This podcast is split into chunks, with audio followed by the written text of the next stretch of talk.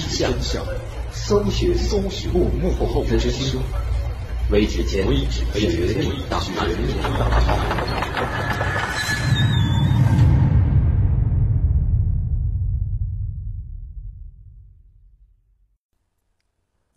欢迎收听本期的《绝密档案》，我是大碗。本期节目，我们将继续为您讲述有关大气生物的详细资料。大气生物，顾名思义，就是生活在大气层中的一种生物。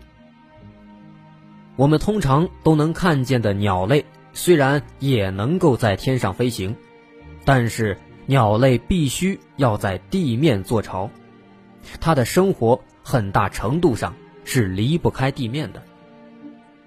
而我们所讲述的这个大气生物，则不同，它们完完全全的是以大气为家，不用和地面发生直接的关系。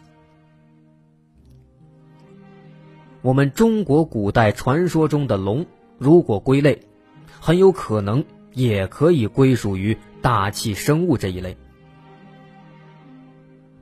到目前为止，虽然我们有各种各样的目击案例，但是还没有真正的过硬的证据能够证明大气生物的存在，因为它们的生存方式与我们熟悉的生物明显的有着很大的差别，我们也很难。企及到大气层那样的高度，我们可以理解鸟类依靠翅膀在空中飞行，但是大气生物的行动方式显然不是基于那样的机制。比如中国龙，假设真有这种生物的话，它们在云中的飞行姿态，就好比在水中游泳一样。那么，如果想要做到这一点，大气生物的身体密度就必须要接近空气，既是一种固体用来组成身体，那么它同时还又必须又具有像气体一样的氢的密度。这样的固体物质真的存在吗？答案是存在的，在上期的节目中，我们也进行了详细的讲述和说明。但是除此之外，还有一点需要我们注意：生物想要在大气层中生存而不被人类发现，那我们可以很自然的猜想到，大气生物应该是透明的。因为如果它们不是透明的，那么它就必然会遮挡住阳光，从而。在地面上留下阴影，如此一来，就会让我们很容易的发现它们。那么，说到透明，什么是透明？如果一个物质可以让可见光穿过，那么就可以说它是透明的。但是，仅仅透明并不意味着看不到。我们常见的普通的玻璃就是透明的，但是即使是透明的玻璃制品放在桌子上，我们也可以看得清清楚楚。这其中的道理何在呢？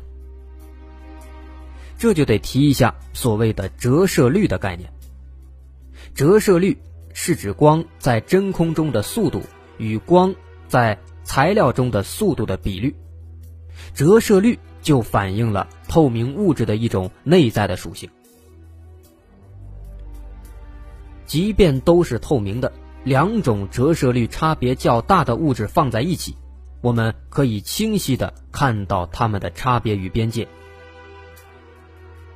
我们举个例子，空气的折射率几乎等于一，而玻璃的折射率大约是一点五，那么玻璃制成的生物。是无法在空气中隐形的。即便有一个极其纯净透明的玻璃生物在空中飞过，那么我们不但可以清晰的看到它，而且在阳光的照射下，地上还会投下它的影子。除此之外，水的折射率是一点三三，冰的折射率是一点三。那么，即使是把冰放在水中，也仍然是可见的，虽然它并没有那么明显。到这儿，我们都要考虑一个问题：有没有折射率接近空气的物质呢？因为只有折射率接近空气，在我们肉眼看的情况下，才会真正的使它接近一个透明的状态。答案是有的。目前我们知道有一种折射率达到一点零一五的物质。虽然和空气还有一定的差距，把它放在空气中，通过仔细观察也仍然可以发现。但是这种物质可以说已经是一种无限接近透明的材料了。如果距离比较远，这种材料真的有可能被观察者忽略掉。这种物质就是由气凝胶制造的一种玻璃，被称作。气凝胶玻璃，可以看到，又是气凝胶。在上期节目中，我们已经详细的说明了气凝胶这种神奇的东西。如此看来，这个气凝胶很可能就会成为大气生物身体材料的首席候选人。地球上数以万计的生物。在亿万年的进化中所获得的能力，远比人类掌握的制造技术要更加精巧。所以，大气生物能够用折射率更低、更接近空气的物质来做到真正的隐身，甚至这样繁衍自身，也不会太令人感到惊奇的。那么，从这个角度来看。满足大气生物存在的物理条件，可以说已经达成。在通过对大气生物存在的可能性进行了这长达一期多的分析之后，我们再来看看历史上发生过的大气生物的目击事件。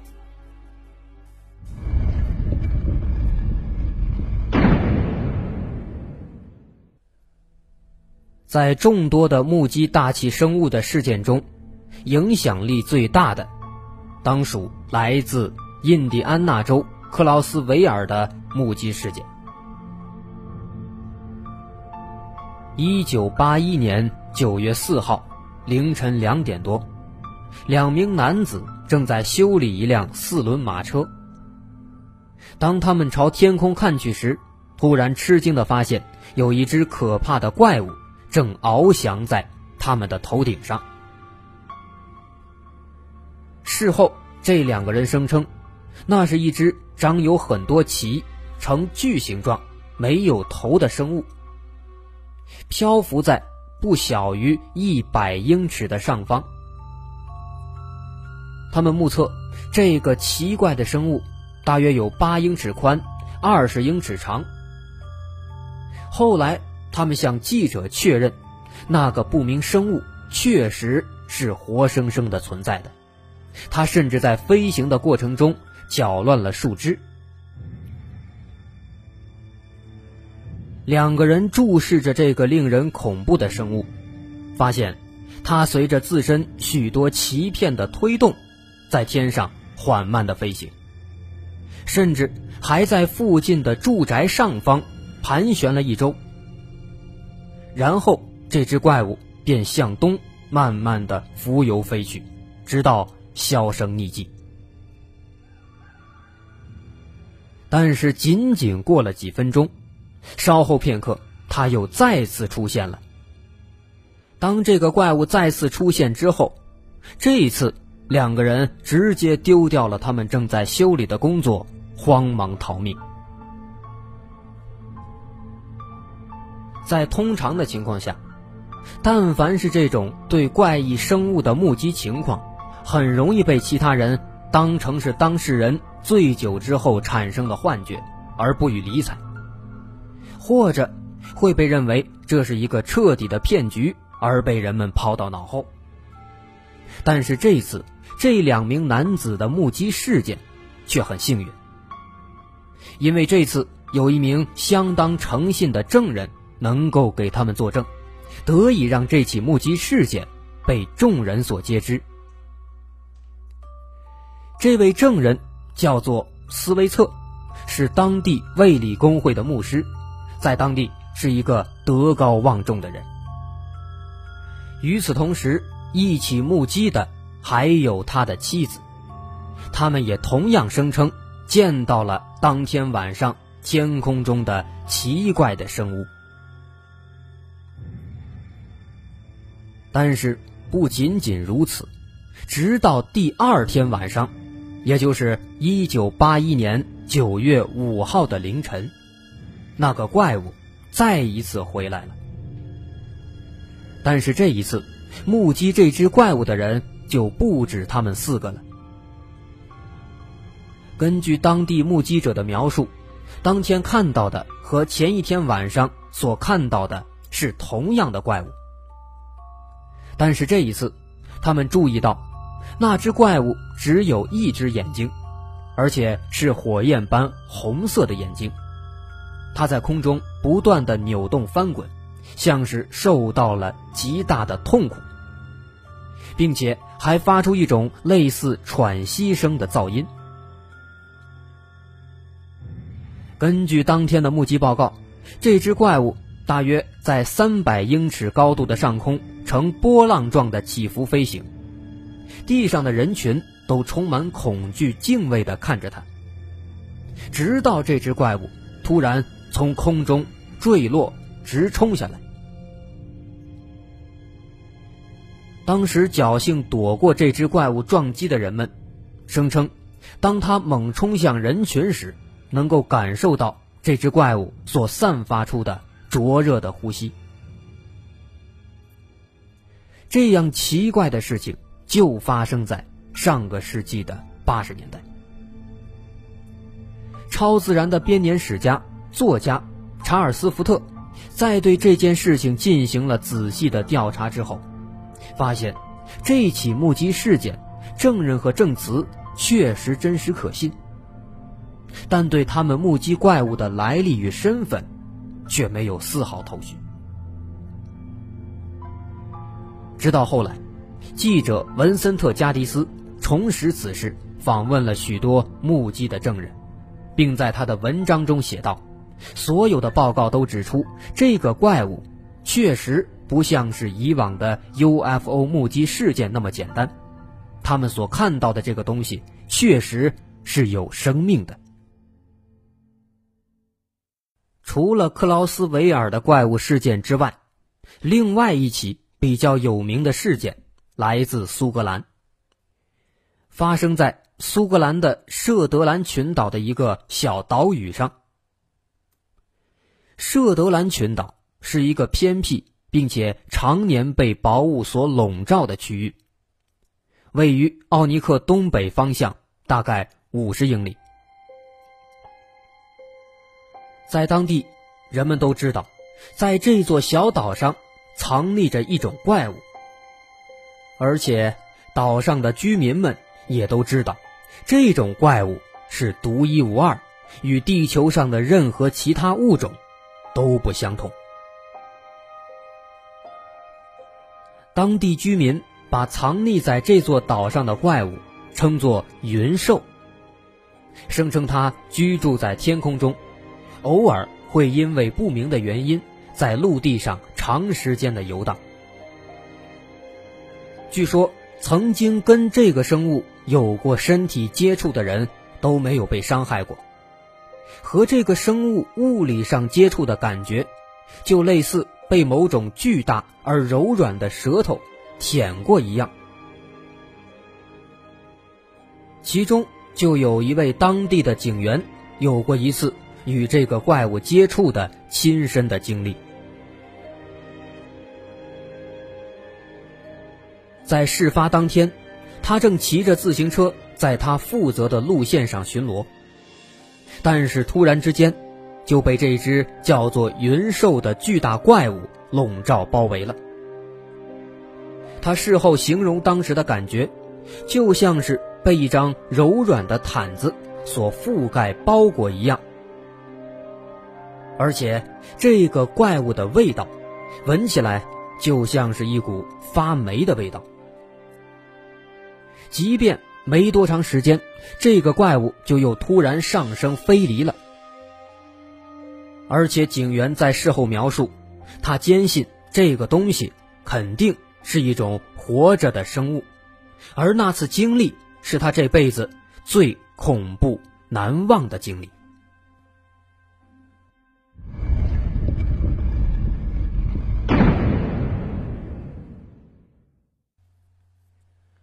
除了我们刚刚说过的两起目击事件之外，自从摄影技术诞生以来，也有大量的不同于 UFO 的。被认作是大气生物的照片被拍摄下来，其中最有趣的一张照片，是由科学新闻记者布鲁诺·吉包迪在一九六一年的四月二十七号所拍摄下来的。这张照片中所拍摄下来的物体，被很多人认为就是大气生物。一九六一年四月二十七号，吉包迪驾驶着汽车，沿着连接意大利的蒙特西瓦诺海滩高速公路行驶。在途中，他的车子爆了胎。吉包迪立刻把车靠向路边，开始着手替换泄气的轮胎。换轮胎的过程很顺利，直到。他注意到一只奇异的、有多层翅膀状结构的奇怪物体。这个奇怪的物体正在海上低空飞行，正在向陆地的方向飞过来。他仔细观察，发现那个奇怪的物体径直的朝着陆地以惊人的速度逼近。但是，有着多年记者工作经验的基包迪。并没有惊慌，他把手伸进车里，取出了相机。当那个奇怪的物体在他头顶上方通过时，这个物体逐渐放慢了速度，一个急转弯，又转变为朝北方飞行。而就在这个物体即将加速从视野中消失之前，吉包迪把握时机，按下快门，拍摄到了这个物体的。唯一一张照片，这张照片也是我们现在在网络上搜索大气生物最常看到的一张照片。虽然有一些人声称他拍下的这个物体是一架外星飞船，但是也有其他的一些人认为那实际上就是一只活着的生物，因为不管怎么说。他所拍下的这个物体，看起来的确是像是某种活物。如果飞船的话，是不会设计成这种奇怪的形状的。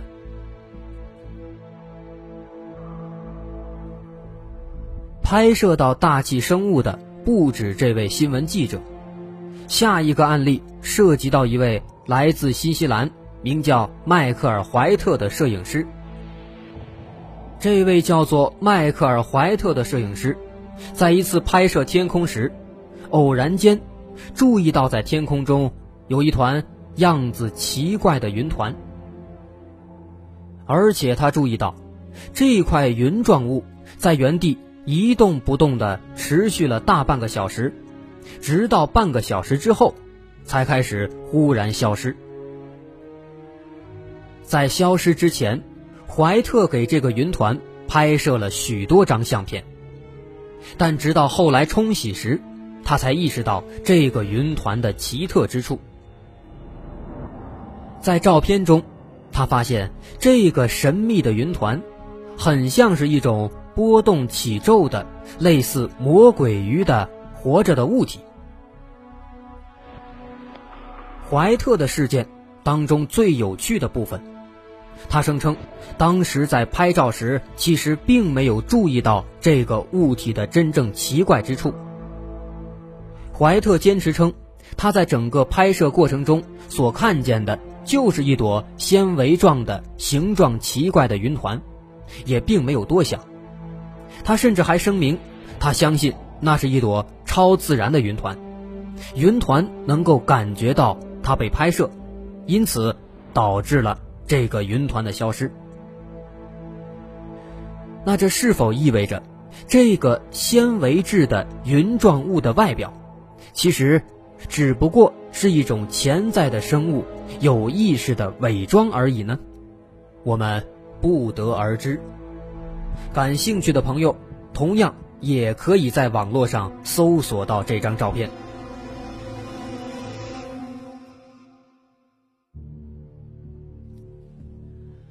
在一九七三年十一月三号的一个下午，一位墨西哥银行家和他的家人，在墨西哥可可尤克上空，发现了一个奇怪的物体，正在向西方。迅速的上升盘旋。银行家的妻子声称，那个物体是圆的，而且不像是他所知道的任何的传统飞行器。在发现了这个奇怪物体之后，银行家把他的车子停下来，以便于更好的观看那个非比寻常的物体。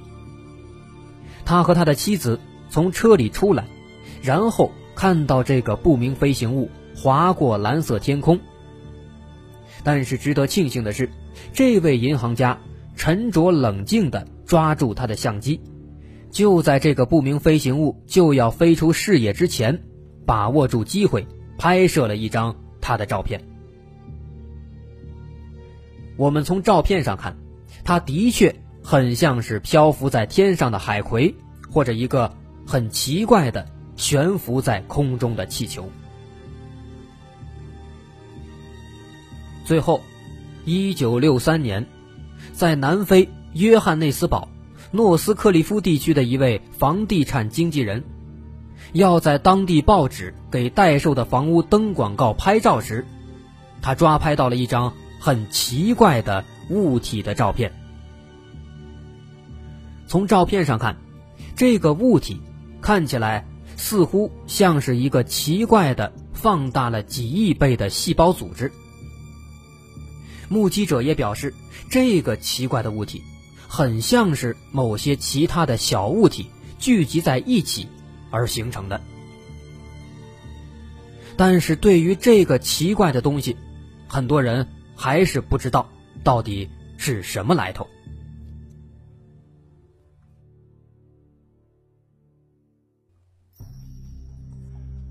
我们用了两期节目的时间来分析大气生物存在的可行性，也了解了一些大气生物的目击事件。所说的这些案例，也不过只是众多大气生物目击事件的一部分。除此之外，还有很多我们挖掘不到的关于大气生物的资料存在。对于这种大气生物，普遍的共识仍然是那些生活在大气层中，不仅可以随意改变它们的大小和密度，而且也可以使用一种极其独特而有效的伪装来隐藏自己的生物。虽然到目前还没有确凿的证据能够证明它们的存在，但是生活中我们发现了一些。奇怪反常的事件，以及奇怪的物体，很可能就是它们的存在。如果这些生物真的存在，那么它们很可能，即便没有数百万计，也可能有数以千计的隐藏在我们的头上，而我们甚至至今都没有意识到它们的存在。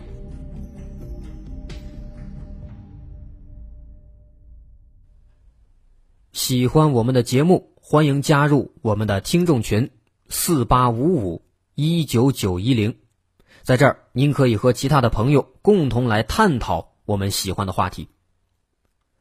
另外，给节目公稿，或者您有想向其他人讲述的自己的亲身经历或者故事，欢迎把这些内容编辑成文本格式发送到我的邮箱，邮箱地址为 d w 绝密档案的拼音艾特幺六三点 com。好，本期的绝密档案就到这儿，我是大碗，我们下期再见。